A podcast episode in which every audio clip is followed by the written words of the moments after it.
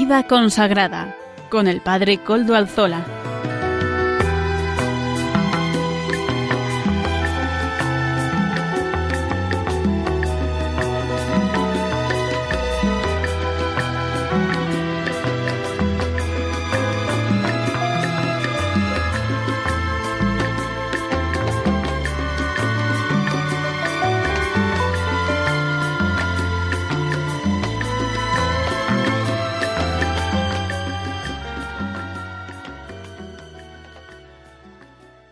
Buenas tardes, hermanos, amigos y oyentes.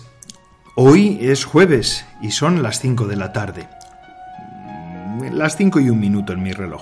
Una hora menos en las Islas Canarias. Es por tanto la hora de vida consagrada en Radio María. Les saluda con sumo gusto Padre Coldo Alzola, Trinitario, un servidor. Hoy, como de costumbre, emito desde Algorta, Vizcaya, desde la parroquia del Santísimo Redentor me encomiendo al comienzo del programa al Beato Domingo Iturrate, cuyas reliquias gozosos custodiamos en nuestro templo parroquial. Hoy precisamente se celebran el primer centenario de, la, de los primeros votos de la profesión simple del Beato Domingo Iturrate.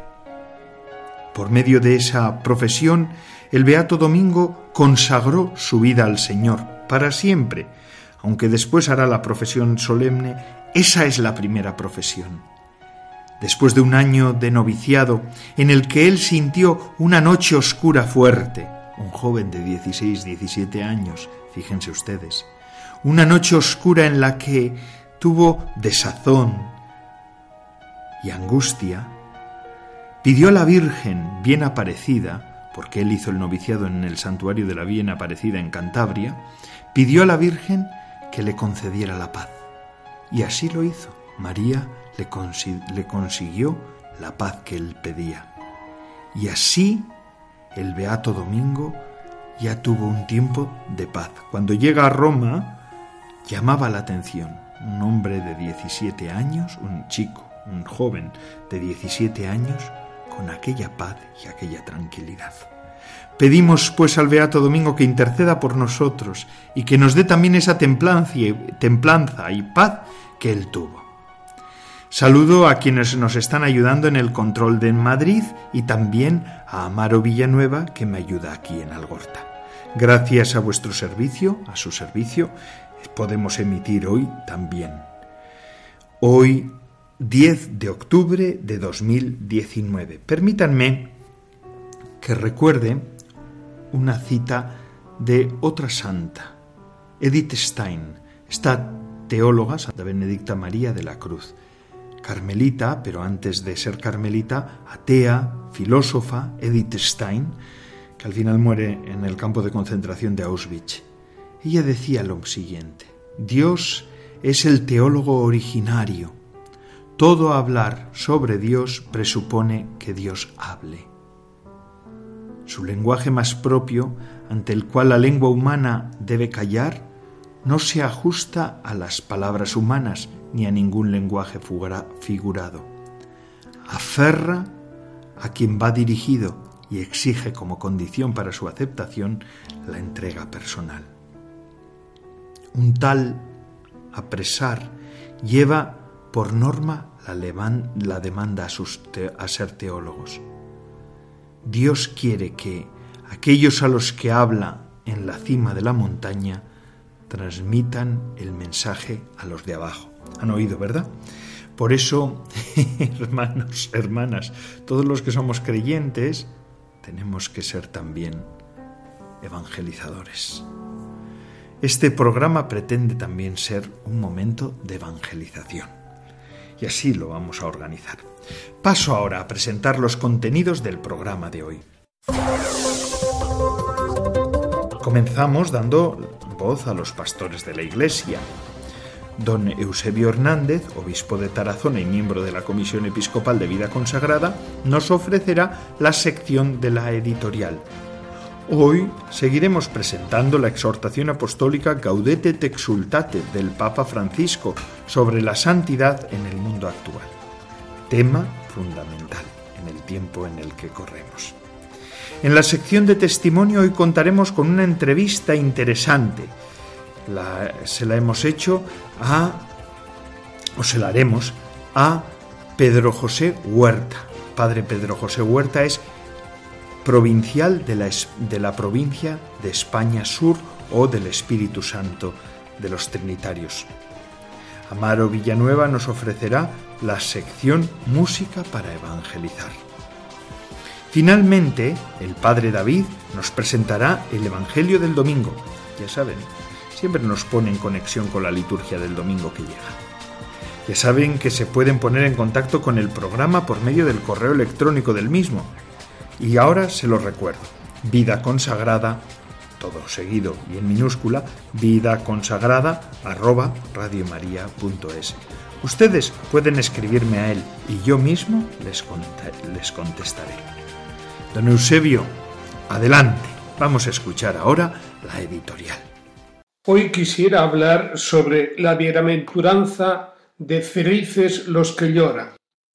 En la exhortación Gaudete de Sultate, es decir, alegraos y regocijaos, del Papa Francisco encontramos indicaciones y sugerencias concretas para ser santos en el mundo de hoy. El Señor nos quiere santos y no espera que nos conformemos con una existencia mediocre, aguada, licuada. Las bienaventuranzas, es la lista de Jesús de benditos seréis, son centrales para esta exhortación. Las bienaventuranzas no son sólo lo que Jesús quiere decir por santidad, sino que también son un retrato de nuestro Señor mismo.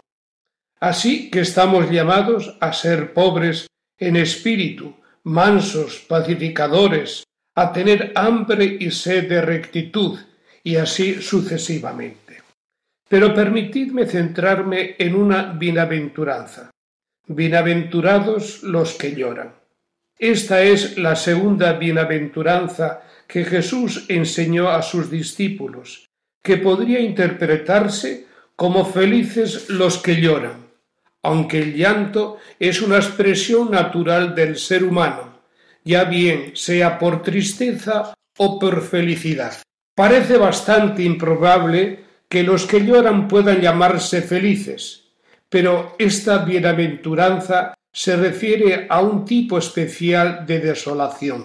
Si amamos a Dios, amaremos a todos aquellos que pertenecen a Dios, y a todos los seres humanos, sin excepción, vienen de Dios y son amados por Dios con un amor incomprensible. Entonces, cuantos más nos introduzcamos en el corazón de Dios, más descubriremos a nuestro prójimo más sensibles seremos a sus necesidades. De este modo recibimos el impulso de buscar a nuestros prójimos, especialmente a los más necesitados, porque sabemos que allí encontraremos al Dios que hemos comenzado a amar. Descubriremos a nuestro prójimo en Dios y redescubriremos a Dios en nuestro prójimo. Ahora bien, cuando verdaderamente amamos a los demás, su felicidad pasa a ser nuestra, pero también su sufrimiento pasa a ser nuestro. Nos afligimos por ellos, dado que es muy difícil mantenerse indiferente a los sufrimientos de los demás, después de haber descubierto y entrado en el corazón de Dios, corazón misericordioso y compasivo compartiendo el sufrimiento ajeno y llorando en el corazón, se recibe consuelo de Jesús y se encuentra sentido a su vida y a su felicidad. Hacen falta personas que sepan consolar. Son muchas las lágrimas que hay que enjugar en estos tiempos, muchísimas las tristezas que hay que tratar de mitigar, muchas las angustias que procurar calmar muchas las soledades que acompañar. Quien consuela de parte de Dios se siente enviado, como dice San Pablo, por el Dios de todo consuelo, que nos alienta en nuestras luchas hasta el punto de poder nosotros alentar a los demás en cualquier lucha, repartiendo con ellos el ánimo que nosotros recibimos de Dios. Hacen falta cristianos que, como nuevas Verónicas, pasen un lienzo por los rostros bañados en lágrimas, consolando a aquellos en los que Jesús está de nuevo sufriendo. Jesús lloró y se conmovió profundamente ante las situaciones de dolor que lo rodeaban, dolor que venía principalmente de las personas más vulnerables, más necesitadas, más pobres. Y Jesús nos dice que los que lloran son bienaventurados, porque son fieles al Evangelio, no han sido vencidos por el mal y están decididos a vencerlo con el bien. Ellos son bendecidos porque no han cerrado sus oídos al clamor de los pobres. Por eso, bienaventurados los que lloran, bienaventurados los que son capaces de llorar, porque llorar es una forma de hablar con Dios, porque sólo los ojos que han llorado son capaces de ver a Dios, porque experimentan su consuelo, su cercanía y amor. Que el Señor nos conceda poder llorar ante el sufrimiento ajeno y nos enseñe a enjugar sus lágrimas.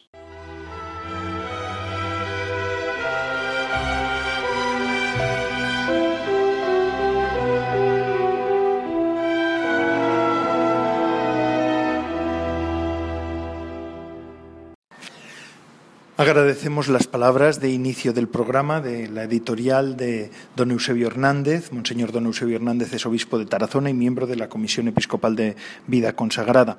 Ya saben que están explicando los obispos semana tras semana el documento del Santo Padre, la exhortación apostólica Gaudete te exultate. Y hoy, como decíamos al comienzo del programa, tenemos un invitado de lujo, el provincial de la provincia del Espíritu Santo de España, de los Trinitarios. Pedro José Huerta. Buenas tardes, Pedro. Buenas tardes. ¿Qué tal andamos? ¿Bien? Un poco atareado, ¿verdad? Bueno, como siempre, lo normal, tampoco demasiado. Este es el sino de la vida consagrada en estos momentos, especialmente para los provinciales. Sí, sí, por supuesto, para todo, para todos. Pedro José, Pedro, para los que lo conocemos, ¿verdad? Es eh, de Alcázar de San Juan, eh, pueblo manchego en el corazón de la Mancha y además también nudo gordiano de tantos mm, trenes, de tantos vía de encuentro de tantas personas. Mm, Pedro, Tú, en tu proceso vocacional, eh, tú desde siempre, no, no, entraste a los 11 años como otros de nuestros compañeros han entrado en, en la orden, ¿verdad? No, justamente al, eh, al doble de los 11, a los 22 años, 22, 23 años cuando entré.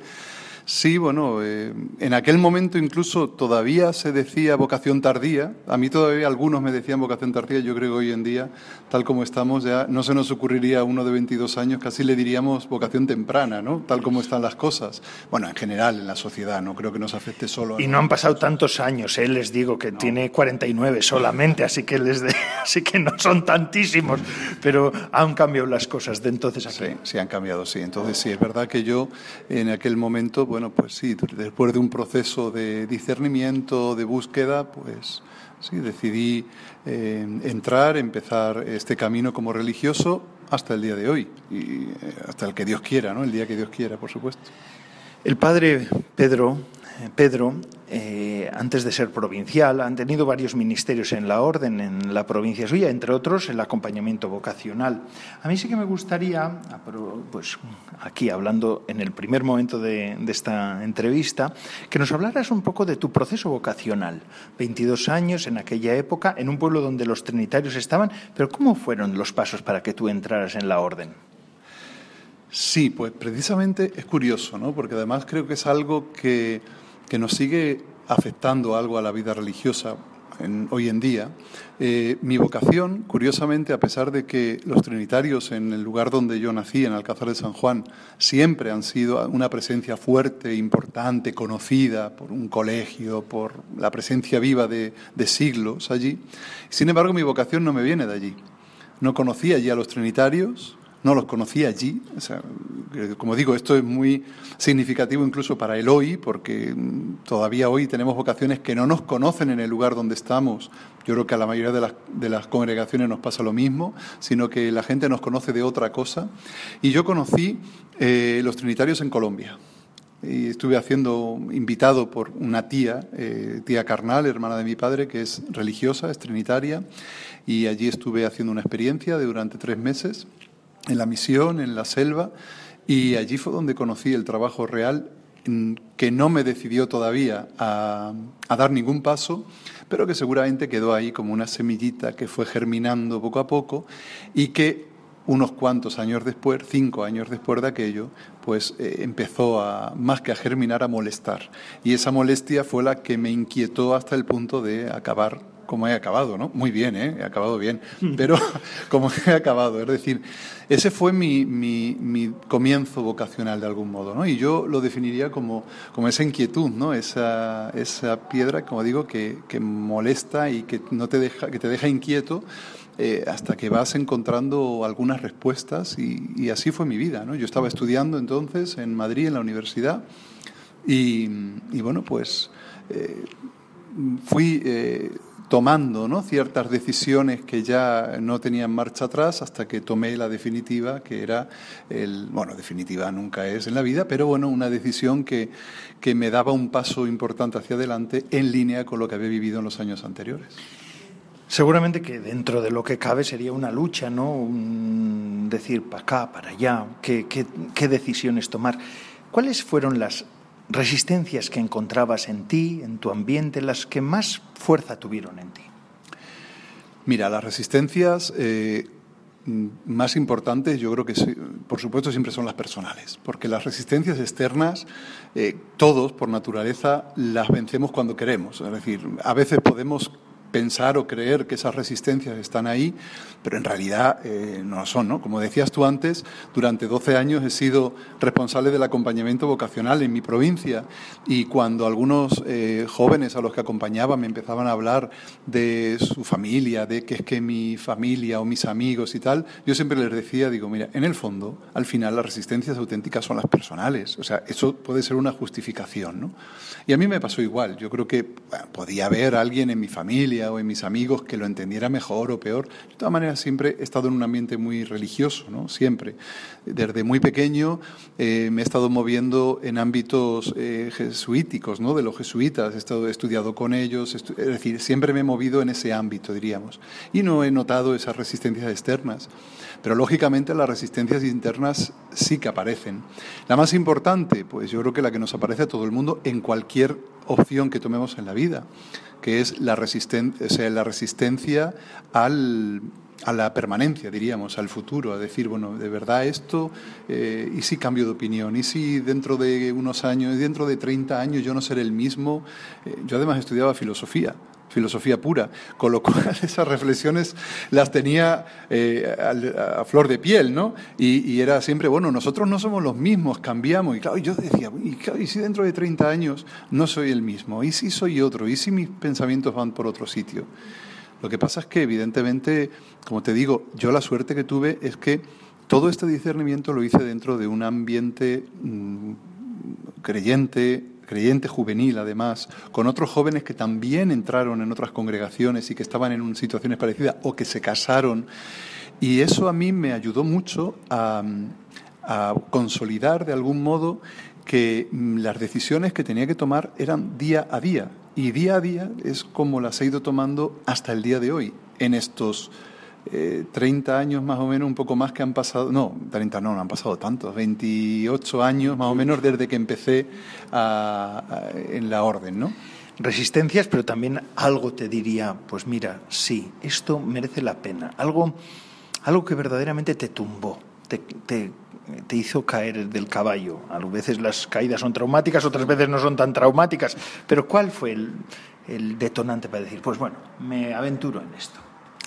Mira, yo siempre he sido eh, muy racional, ¿no? Siempre he sido, eh, eh, razono mucho las cosas y, hago mucho discernimiento. A lo mejor por esa formación ignaciana que he tenido en mi vida, ¿no?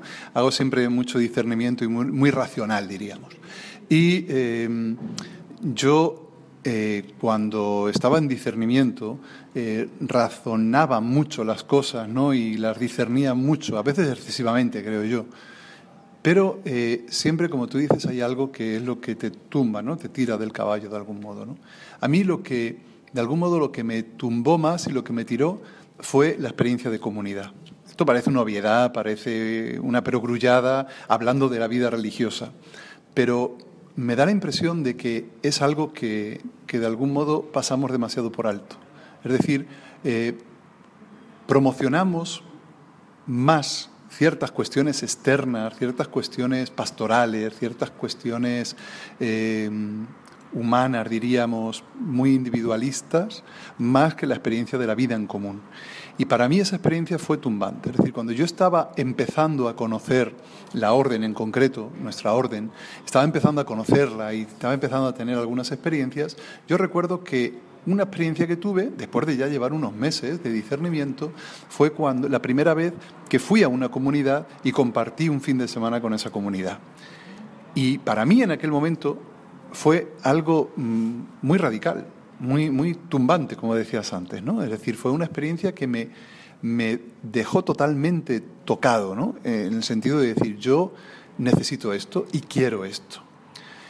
Como todos sabemos, y si los oyentes son religiosos lo saben más todavía, pues mm, la vida comunitaria y la vida fraterna no es siempre tan maravillosa e ideal como seguramente. Estoy convencido que incluso aquella experiencia que yo tuve, a lo mejor interpretada por otro religioso que ya llevara más tiempo, tampoco sería tan importante.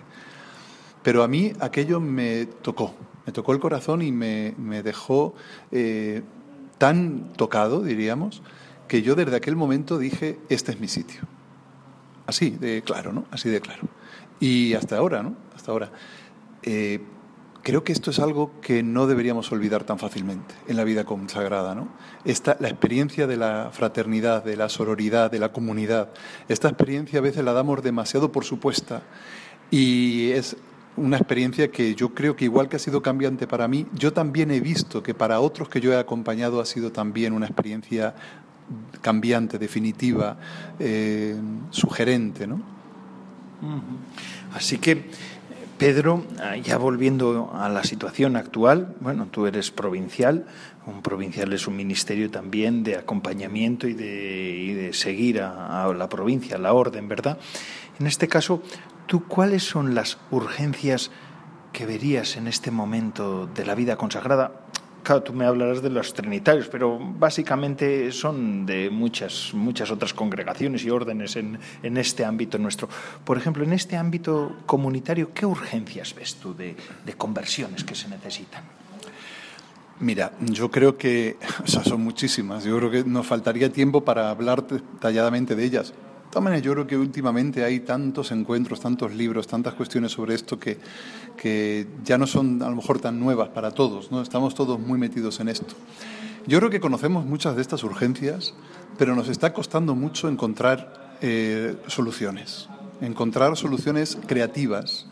Y esa me parece que es al mismo tiempo la primera urgencia. La primera urgencia es saber encontrar soluciones creativas a las necesidades reales que tenemos como religiosos.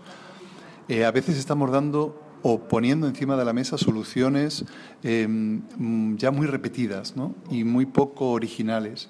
Y esto, especialmente a, las nuevas vocaciones, eh, no les dicen nada, ¿no? sea por un lado o por otro. Yo no estoy hablando de que haya que ser más modernos o más tradicionales. Seamos como seamos, yo creo que tenemos que saber ofrecer eh, espacios de encuentro, espacios de creatividad y espacios donde, donde hoy los jóvenes, por su naturaleza, por la generación sociológica de la que proceden los jóvenes y de la que van a proceder en el futuro, son jóvenes que exigen mucho la creatividad, como estoy diciendo, igual estoy repitiendo mucho la palabra, pero bueno, que exigen mucho esto, que exigen mucho la autenticidad de vida, que exigen mucho eh, las experiencias fundantes para su vida, que todas las hemos tenido, pero no nos hacemos idea de cómo de fuertes mm, pueden ser para las nuevas generaciones eh, de religiosos que pueda haber, y que eh, exigen mucho la espiritualidad. Y creo que en estos puntos en los que los religiosos siempre nos hemos considerado, y yo creo que nos seguimos considerando expertos, ¿no? expertos en vida comunitaria, expertos en espiritualidad, expertos en creatividad, ¿no? la creatividad del espíritu, yo creo que seguimos fallando. Creo que seguimos fallando porque tal vez nos sigamos apoyando excesivamente en lo que siempre hemos sido y en que Dios nos mande vocaciones, pero no siempre estamos dispuestos a acoger las vocaciones que Dios nos mande. Esto parece un juego de palabras, pero es así. Es decir, eh, si pedimos a Dios que nos mande, tenemos que ser también lo suficientemente valientes como para afrontar esos retos. Y esos retos, bueno, se podrían resumir en estos que he dicho ya, ¿no? Creatividad, autenticidad, eh, la cuestión de eh, la espiritualidad, y, que, y, en, en los que yo no creo que estemos dando y hablo en primer lugar de mi provincia y de mi orden, yo no creo que estemos dando el 100% estamos conformándonos con lo que a nosotros nos, eh, nos cuestiona lo, justo. Pero nos vamos dando cuenta cómo a las nuevas vocaciones, diríamos, a la nueva generación de vocaciones, eh, no les cuestiona lo más mínimo. Y, y de esa forma mm, creo que vamos a, mm, vamos a tener muy pocas posibilidades de hacer remontadas, diríamos, ¿no? No sé cómo definirlo, pero pocas posibilidades vamos a tener. Estos retos, en el fondo, mm, se han juntado también, como he dicho, el reto de las nuevas vocaciones, es decir, el reto de saber acoger y de saber hacer, eh, acompañar planteamientos que ya no son de la mayor parte de los que estamos en las congregaciones, sino que son diferentes porque la visión del mundo es distinta. Y cuando cambia la visión del mundo, lógicamente tiene que cambiar también la visión de la vida consagrada, la visión de la espiritualidad. Eso no significa que haya que hacerlo nuevo todo, sino que significa que hay que hacerlo más real y más auténtico. Pedro, gracias. Estamos en el programa de vida consagrada de Radio María.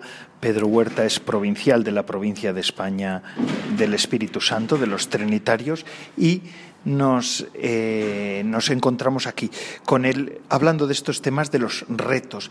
Hace poco me has dicho que venías de, de América, ¿verdad? De otras partes de la provincia a ti encomendadas. Eh, ¿Qué sensaciones traes de esos países de América Latina y de la vida consagrada allí? Sí, he estado en Brasil hace poco visitando dos comunidades que nos acaban de encomendar a la provincia hace unos meses y que tenía que hacer la primera visita, por lo menos para conocer. Ha sido mi primera ocasión también en Brasil, aunque he estado también hace unos meses también en otros países de Latinoamérica. Eh, bueno, evidentemente las sensaciones son siempre Nueva América yo creo que mm, no pierde nunca, América nunca pierde esa condición de nuevo mundo. Pase el tiempo que pase, no pierde nunca esa condición. Y yo creo que cuando conocemos América, ¿no? cuando vamos allí, eh, los que tenemos la suerte de poder ir y no solo ir, o sea, no ir de turismo, sino ir, meterte entre su gente, meterte, conocer realmente a los que trabajan con su gente, pues te das cuenta de eso, ¿no? de que no ha perdido nunca esa condición, de que todas estas cuestiones que estábamos hablando hace un momento, de espiritualidad, de comunidad, de fe, bueno, pues se viven de una forma más nueva, más, más eh, eh, no sabría cómo definirlo ahora, ¿no? Como más intensa, ¿no? Una intensidad de fe y de vivencia fuerte. Es verdad que los lugares donde yo he estado pues no han sido, han sido lugares más bien eh, alejados, ¿no? lugares de las periferias. Y claro, lógicamente no es lo mismo la vivencia de la fe en estos lugares que incluso aunque uno esté en América, en lugares de centro, ¿no? Es una vivencia muy diferente, ¿no? Pero eh, me ha llamado mucho la atención en esta visita que he hecho a Brasil la, la intensidad con la que ellos viven eh, su espiritualidad y su fe, ¿no? Esa intensidad eh, me ha parecido muy, muy curiosa, ¿no? Muy, influencias incluso hasta africanas y todo muy curioso, ¿no? pero sobre todo eh, esa, cómo esa espiritualidad y esa vivencia les hace afrontar los retos eh, materiales que tienen y que, que, son urgentes de cada día, pero que para, para ellos no, no, no, son lo primero, ¿no? sino que lo primero es, es, su relación en la comunidad de fe, su relación con Dios, su oración. ¿no? ¿Esto por qué lo resalto? Y además tú me estás preguntando, intuyo, también por, por la experiencia de la vida religiosa allí, claro. ¿Por qué lo resalto? Porque a pesar de esto que he visto, no siempre veo una continuidad de esa vivencia de la gente sencilla dentro de las comunidades, ¿no? dentro de nuestras comunidades. ¿no? Como que nuestras comunidades a veces, comunidades religiosas, me refiero de religiosos y de religiosas que también he conocido y he visitado, pues son eh, a veces una especie de oasis excesivamente alejado y separado de esa vivencia sencilla de la fe. No sé por qué, que si será porque lo tenemos todo más resuelto, será porque tenemos una visión diferente del futuro, ¿no? Y la esperanza ya no forma parte de nuestro vocabulario porque hemos integrado otras palabras, pero, pero ahí sí que noto una diferencia fuerte, una diferencia grande. Es posible seguramente lo haya, yo no, lo he conocido evidentemente, que haya muchas comunidades en, Latinoamérica que acompañen realmente, que acompañen los pasos de las personas y que acompañen todo este proceso. Pero creo que ahí tenemos, hay mucho que avanzar todavía, ¿no? Y hay mucho que andar en esa, en ese, en esta cuestión, ¿no? Eh, no solo acompañar, sino que es vivir la, eh, dentro de los mismos parámetros y las mismas circunstancias en que está viviendo la gente de alrededor. No podemos ser un oasis, no somos un oasis, debemos ser un, espacio de integración. Y a veces, por la misma idiosincrasia de la, misma, de la vida religiosa, pues nos cuesta un poquito más serlo. ¿no? Sí, sí. Y así, ahora me gustaría preguntarte, Pedro, también desde tu visión, eh, tú además en tu tarea, pues como religioso, como trinitario, también te has asomado y has estado muy implicado en el mundo de los colegios y de la educación, aquí en España, pero bueno. ¿Qué crees tú que ahora podemos aportar los religiosos y religiosas a la enseñanza en este mundo nuestro? Pues mira, eh, hoy en día cada vez más, además, cada vez más, porque yo creo que la gran mayor mayoría de las congregaciones en España, por lo menos, estamos metidos o nos hemos metido eh, en un proceso de creación de fundaciones o de equipos de titularidad que garanticen la permanencia y la continuidad de nuestros centros. Y eso está muy bien, ¿no? Y, yo, he promovido la creación de, una, de un equipo, de una fundación propia de toda la familia trinitaria y, estoy presidiendo además eh, la fundación y decir que estoy de acuerdo completamente con esto. Pero esto nos crea nuevos retos. Y uno de los retos más importantes que nos está creando esto es el reto de cómo somos y qué somos en medio de eso que estamos creando. Estamos creando algo para darle continuidad a los centros, para darle continuidad a nuestra espiritualidad, a nuestros carismas, a nuestra forma de ser, pero a veces los estamos creando sin nosotros. Es decir, eh, se está convirtiendo esto en una excusa para retirarnos y a lo mejor con muy buena voluntad dedicarnos a veces a otras cosas, a otros apostolados, seguramente que consideramos muy carismáticos también. Por desgracia, algunos dicen más carismáticos, porque esas peleas no son buenas para nadie, ¿no? Pero, pero creo que, que esto nos plantea el reto de, de, nuestra presencia, ¿no? Y cómo, estamos, cómo es esa presencia, ¿no? Cómo es nuestra presencia en, el, en los colegios, no solo en los colegios, sino en el mundo educativo y cómo ahí tenemos que ser eh, ejemplo de, espiritualidad, de solidaridad, de encuentro, de paz, de espacio de diálogo, de comunicación, de comunidad. Si nosotros hemos dicho, y lo decimos y no nos cansamos de decirlo, que somos expertos en comunidad, pues nuestra tarea en los colegios será crear realmente comunidades incluso aunque cuando nosotros éramos los que llevábamos esos colegios no las acabáramos de crear. Pero ahora esa es nuestra tarea, ese es nuestro reto. Y aquí pues tenemos mucho trabajo por delante, porque es verdad que se están haciendo muchas cosas muy bonitas y muy interesantes, pero eh, todavía nos queda hacerlo de un modo mucho más auténtico. Eh, te pongo un ejemplo. Eh, a veces yo veo, porque me invitan a otras instituciones, a fundaciones o equipos que se están creando a acompañar a dar una formación o algo, ¿no? Y yo muchas veces lo que me explican es, ah, no, no, nosotros lo que vamos a hacer, las religiosas o los religiosos, es quedarnos solo, es quedarnos para la pastoral. Y entonces todo lo que son celebraciones y tal. Yo siempre les digo, digo, pues es un error, un error, ¿no? ¿Por qué? Porque mm, estamos limitando y haciendo que los demás crean que ese es nuestro espacio. Y nuestro único espacio. Y no es nuestro único espacio, nuestro espacio es la presencia, nuestro espacio es la espiritualidad, nuestro espacio es seguir aportando futuro y esperanza a nuestros centros y a las personas que trabajan en ellos, a los profesores, al personal, a las familias. Y ahí tenemos mucho que decir, ¿no? Mucho que decir. No podemos limitar nuestra presencia a hacer carteles, a, a presidir celebraciones o a hacer ferias y fiestas.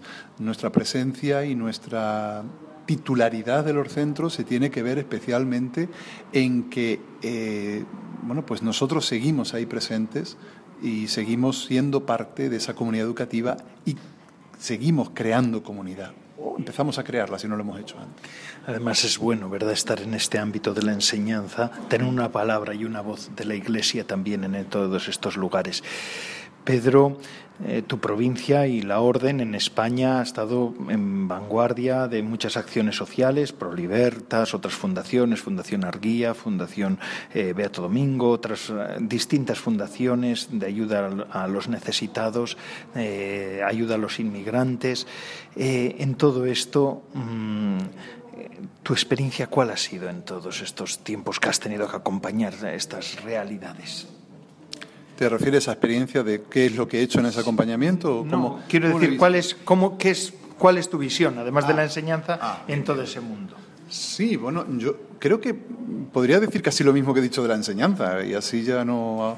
no, no, sí, pero es, lo mismo, es igual. Es decir, eh, el que nosotros creemos eh, instituciones, fundaciones o ONGs que animen nuestras obras sociales no nos expulsa de esas obras no nos expulsa, no nos debe expulsar de todo eso, porque la presencia del religioso, de la religiosa, en cualquier espacio, debe ser, y está llamada a ser, una presencia de, de iglesia, ¿no? y una presencia conciliadora, una presencia espiritual y sobre todo una presencia de esperanza y de futuro. Entonces, no nos podemos autoexpulsar de nuestras propias obras y convicciones, por muy debilitados que creamos que estamos, por muy eh, pocos que creamos que somos, eh, esa presencia es importante. Y ahí tendremos que ver y discernir cómo seguir haciéndola más eh, auténtica. ¿no? Yo la experiencia que he tenido más desagradable para mí, no siendo provincial, ha sido antes de serlo, ¿no? ha sido ver cómo cuando se han creado algunas de estas eh, instituciones, fundaciones, ONGs, para atender de una forma la gestión, ¿no? atender la gestión de una forma más profesional o más, eh, más eh, como, lo exige las subvenciones y la sociedad que tenemos, ver cómo los religiosos se autoexpulsan de ellas. ¿no? Se autoexpulsan y es ya no, yo ya, nosotros ya no, ya tenemos que dedicarnos a otra cosa, porque esto ya lo hemos dejado a los laicos, los trabajadores profesionales, quien sea, ¿no? Bueno, para mí eso ha sido tal, vez la experiencia más triste y más dolorosa en esto, ¿no? Y en estos años que estoy de provincial, una de mis tareas, que no he conseguido evidentemente porque no es tan fácil, ha sido devolver, o sea, volver a integrar a los religiosos en esa tarea, ¿no? En la tarea de lo social, porque ahí tenemos mucho que decir, tenemos mucho que decir como religiosos, como iglesia, pero tenemos mucho que decir sobre todo como presencia, ¿no? Y de algún modo me duele, ¿no? Me, sigue doliendo ver eso, verlo en nosotros y verlo en otras congregaciones, cuando mm, pregunto, me explican o conozco, ver cómo, bueno, pues al final eh, somos capaces de poner en una lista, en una hoja perfectamente escrito todas las cosas que, entre comillas, tenemos, pero que, en las que en realidad no somos. Tenemos muchas obras, pero no somos en esas obras. Eso me, duele, ¿no? Esa es mi experiencia ahora mismo, ¿no? Eh, no sabría decirte cómo salvarla porque llevo unos años de provincial luchando por ello y no me ha resultado tan fácil como yo pensaba. Ya, ya, interesante la entrevista con Pedro Huerta, provincial de la provincia del Espíritu Santo, de aquí de los Trinitarios en España, en España Sur, que decimos nosotros. Gracias por tu tiempo y también por, estas, por esta intervención y más, esta reflexión que nos, has, que nos has podido ofrecer. Muchísimas gracias, Pedro, y que Dios te siga iluminando en todo este empeño y este, en este ministerio que te toca hacer. Muchas gracias a ti y a todos los oyentes. Sí, a partir de ahora rezan por él también. Un un saludo a todos.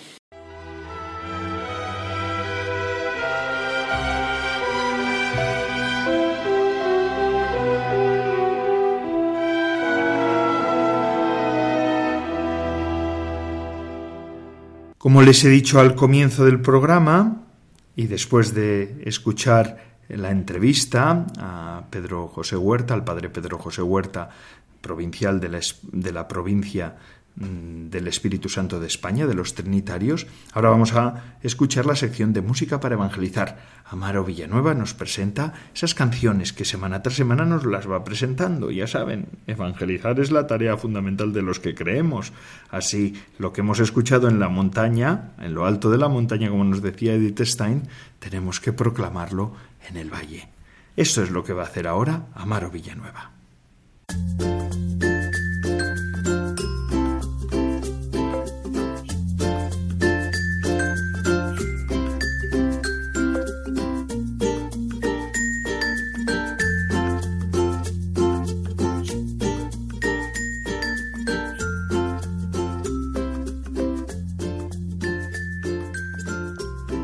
Gracias Padre Coldo y bienvenidos a esta sección de música para evangelizar.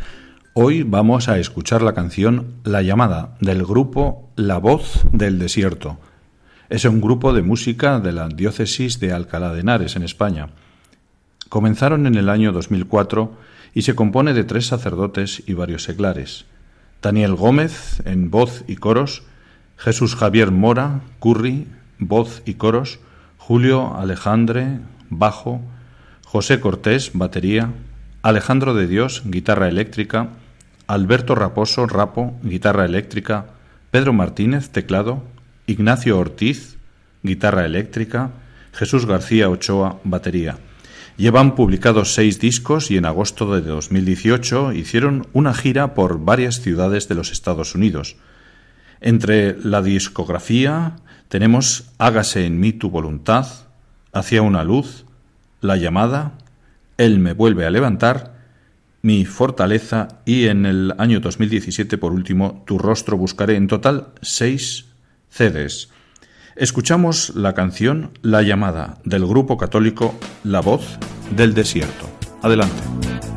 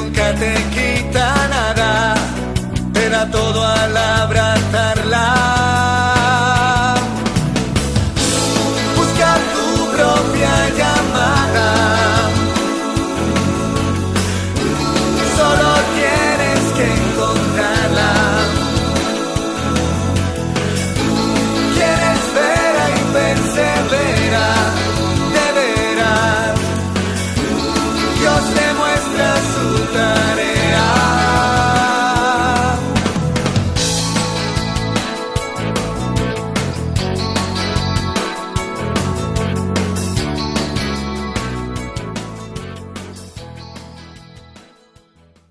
Seguimos en Radio María con el programa de vida consagrada. Hemos escuchado la sección Música para Evangelizar de Amaro Villanueva. Ya ven ustedes cómo vamos poco a poco desgranando el vasto, el vasto eh, acervo de la música católica actual. Música para evangelizar, porque la música nos sirve para evangelizar.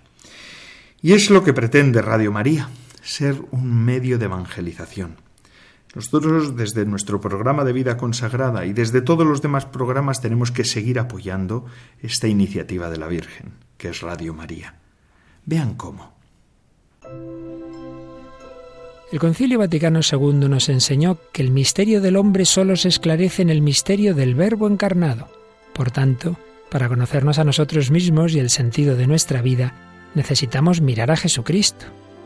Sin embargo, son muchas las personas que por no conocer al Señor viven sin sentido ni esperanza y a las que queremos que llegue la buena noticia a través de Radio María.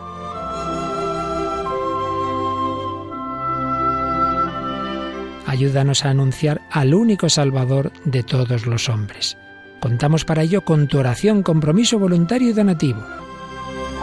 Con María al servicio de la nueva evangelización.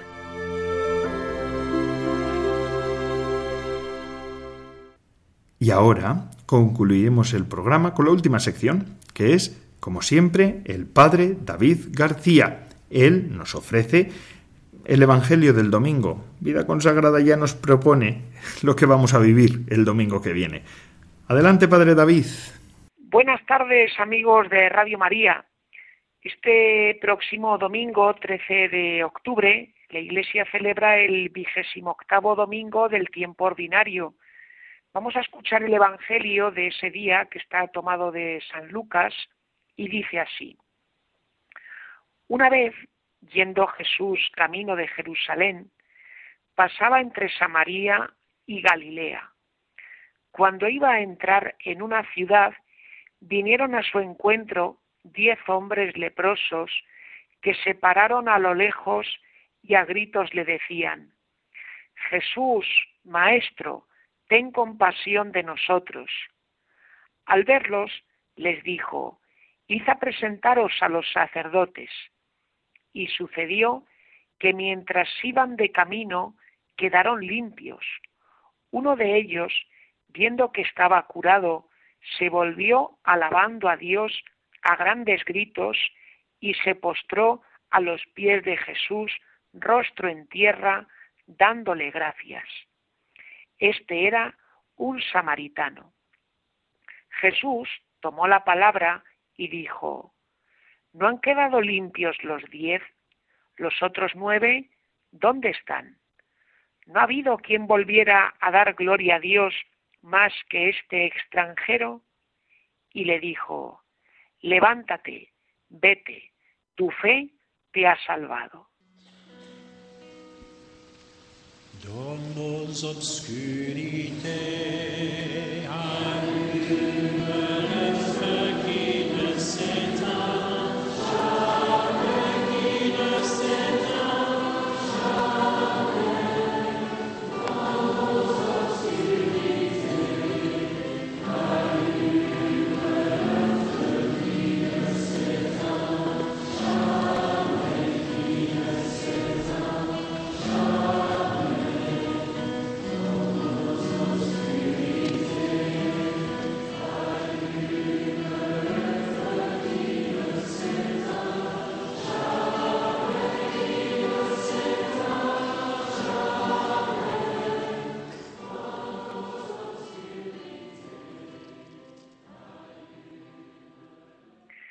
Amigos oyentes, estos últimos domingos vemos que Jesús está yendo ya de camino hacia Jerusalén y se va encontrando con distintas personas. Y hoy vemos que se encuentra nada más y nada menos que con diez leprosos. El hecho de encontrarse Jesús con personas leprosas es algo muy significativo. En el tiempo de Jesús, los leprosos eran personas que tenían que vivir fuera de las ciudades porque su enfermedad era contagiosa. La lepra, como enfermedad, pues afectaba al cuerpo de una manera muy llamativa porque lo que hacía era ir haciendo que la persona perdiese sensibilidad. Por ejemplo, que la persona perdiese sensibilidad ante el frío, ante el calor, ante las heridas, ante las rozaduras, y todo eso pues iba provocando que el cuerpo fuese muriendo hasta una muerte total. Eh, religiosamente la lepra era considerada pues como un castigo de Dios. La persona que era leprosa se creía que estaba así porque Dios la estaba castigando por su pecado. De hecho, la misma palabra hebrea que designa la lepra es la palabra sharaj, que significa leproso, golpeado, castigado, es decir, alguien que vive como un proscrito, alguien que ha sido verdaderamente mm, maldecido por Dios. Y mira tú por dónde, que aquí viene algo muy significativo, porque se nos dice que aquellos diez leprosos, al entrar Jesús en una ciudad, le salieron al encuentro. Luego se nos está diciendo que aquellos leprosos estaban metidos dentro de la ciudad. Y esto pues ya es algo verdaderamente extraño que nos está dando una clave de interpretación del texto. Nos está diciendo que no lo veamos este texto como la crónica de la curación de diez leprosos como tal, sino como un texto teológico, una parábola en la cual se nos va a transmitir un mensaje religioso. ¿Cuál es este mensaje?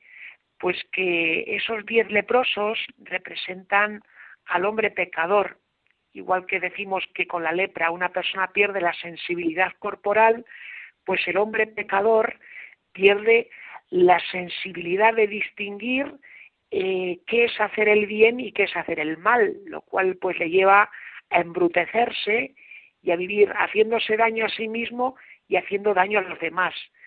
¿De qué ciudad es esa de la que salen estos diez leprosos? Un número simbólico que representa a toda la humanidad.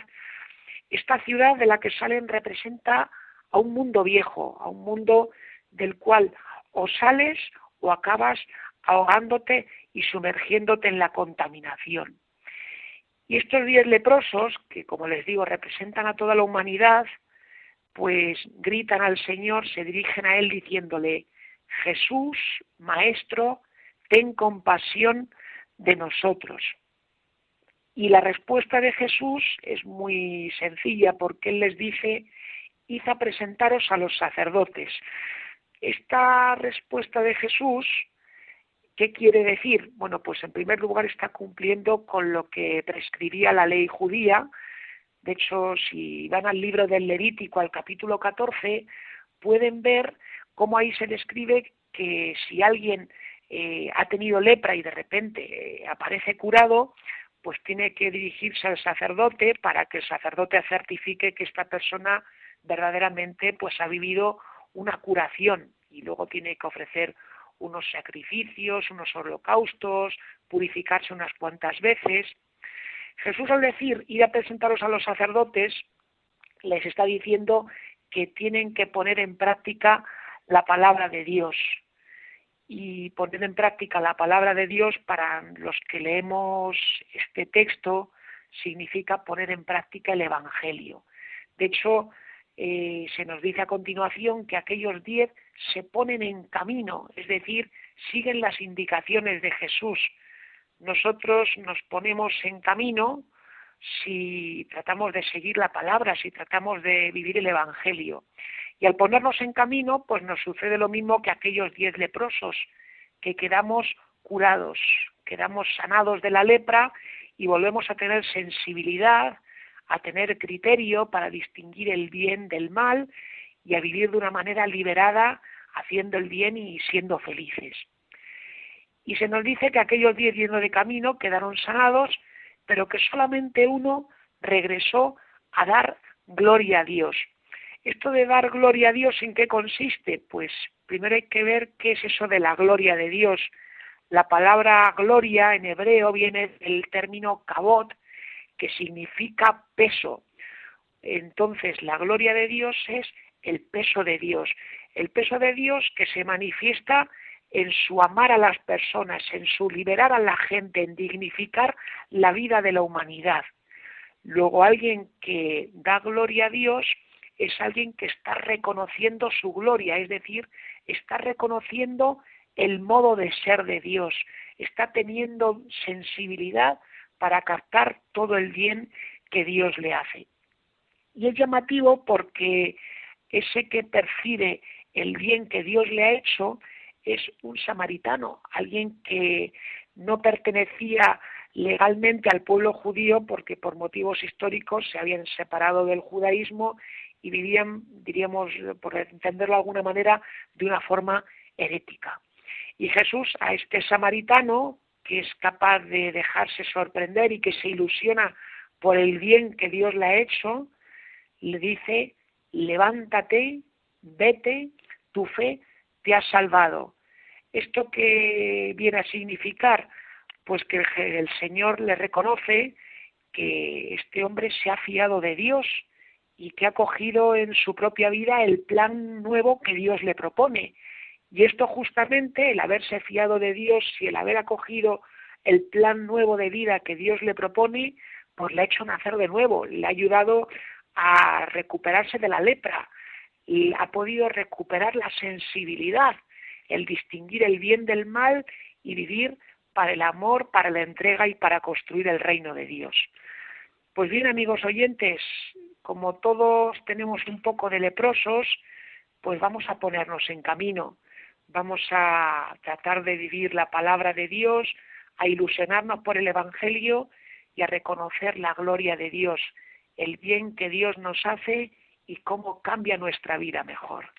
Que tengan una feliz tarde.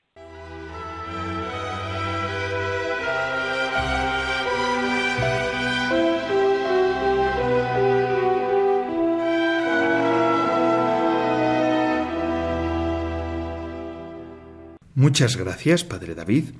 Como siempre, nos dice cosas interesantes. Así ya a los que tenemos que predicar nos facilita un poco la tarea. Y a los otros, pues por lo menos ya nos sitúa un poco mejor. El programa de vida consagrada de Radio María ha concluido una semana más. Gracias a todos, hermanos, los que semana tras semana nos ofrecen su fidelidad y su compañía. Les se lo digo en serio y de corazón. Es una gozada contar con ustedes. Son ustedes la razón de ser de nuestro programa y la de todos los programas de la Radio de la Virgen. Les dejo ahora con la hora feliz, el espacio dedicado a los más pequeños de la casa. Y además, esto no para, amigos. Las 24 horas pueden estar ustedes con Radio María. Bueno, duerman y hagan otras cosas, pero siempre que puedan es buena compañía Radio María. Se despide de todos ustedes, Padre Coldo Alzola, Trinitario. Recen por mí.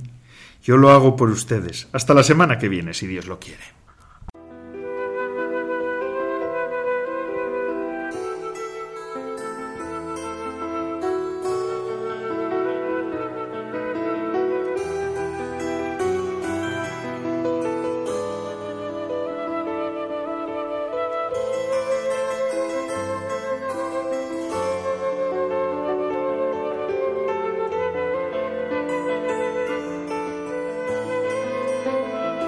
Consagrada con el Padre Coldo Alzola.